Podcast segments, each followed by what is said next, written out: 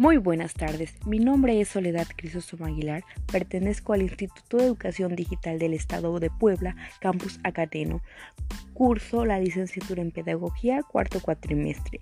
En la asignatura Organización y Gestión de Instituciones Educativas hablaremos el día de hoy en el tema 1.3, Estructura y Planificación, la macroorganización y legislación vigente, el concepto de sistema educativo, y el sistema educativo en la legislación vigente. Iniciamos con el concepto de macroorganización desarrollado por Matus, que nos permite comprender la interacción entre dos o más organizaciones o instituciones regidas por reglas.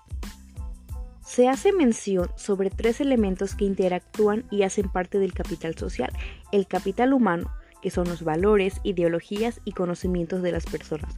El capital material son los recursos físicos y medios materiales. Y el capital organizativo es la tradición y valores dominantes en la práctica laboral.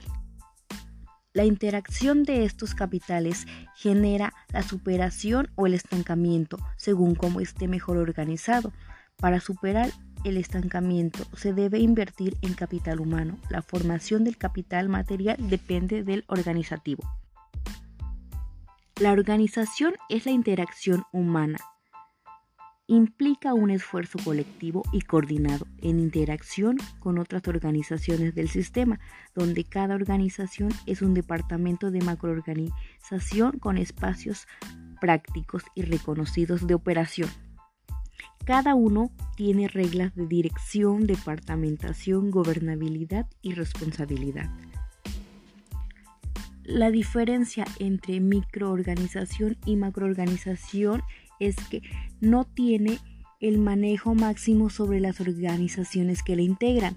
Se encuentra un equilibrio en campos operacionales y relaciones con organizaciones, poderes y gobiernos.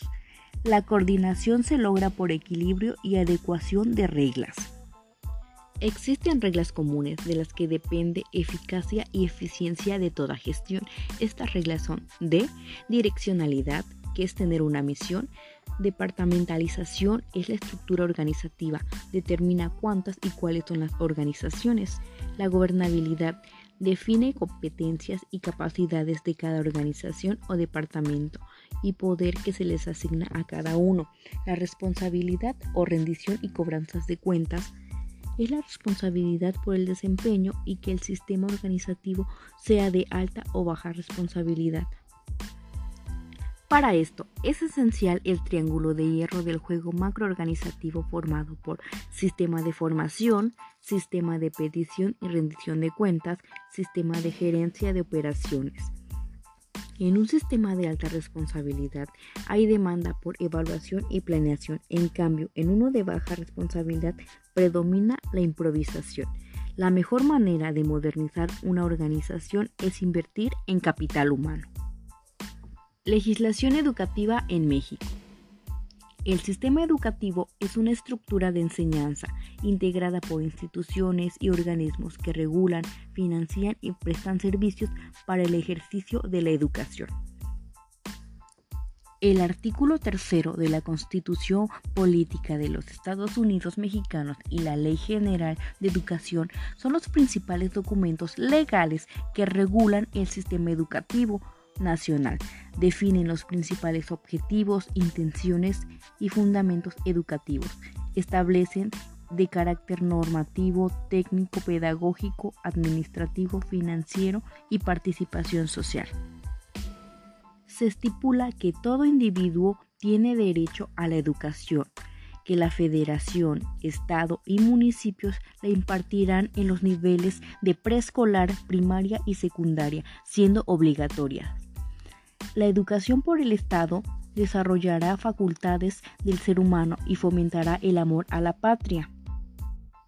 La educación será gratuita, atendiendo y promoviendo todos los tipos y modalidades educativas, incluyendo la educación superior, apoyando investigación científica, tecnológica y difundiendo la cultura de México. El Ejecutivo Federal determina planes, programas de estudio de niveles primaria, secundaria y normal en toda la República, considerando gobiernos de entidades federativas y sectores involucrados en la educación. La educación por el Estado impartida es laica, ajena a cualquier religión, luchando contra la ignorancia, servidumbre, fanatismo y prejuicios orientada por criterio democrático como sistema de vida fundado en el constante mejoramiento económico, social y cultural. La educación contribuye a la mejor convivencia humana, aprecio por dignidad e integridad de persona y familia, sustentar fraternidad e igualdad de derechos de todos los hombres, evitando el privilegio de razas, religión, grupos, sexos o individuos. El Estado otorga el reconocimiento de validez oficial de los estudios realizados en planteles particulares. Estos pueden ser no laicos. A universidades y grados superiores la ley le otorga autonomía, es decir, realizarán sus propios fines, investigaciones y difusión de cultura, respetando la libertad de cátedra e investigación.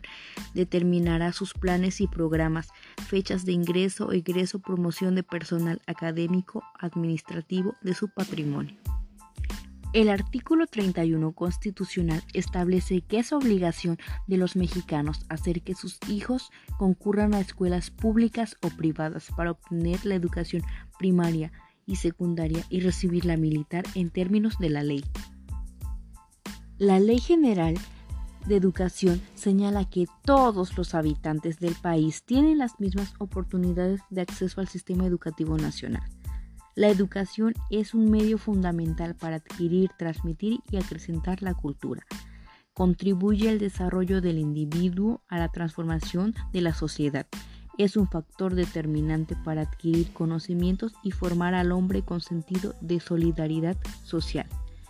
El proceso educativo debe asegurar la participación activa del educando y estimular su iniciativa y su sentido de responsabilidad estipula que la educación contribuye al desarrollo integral del individuo para adquirir conocimientos, fortalecer conciencia de nacionalidad y soberanía, promover el español como lengua materna e idioma, el desarrollo de lenguas indígenas, educación física, planeación familiar, paternidad responsable, libertad y el respeto a la dignidad humana.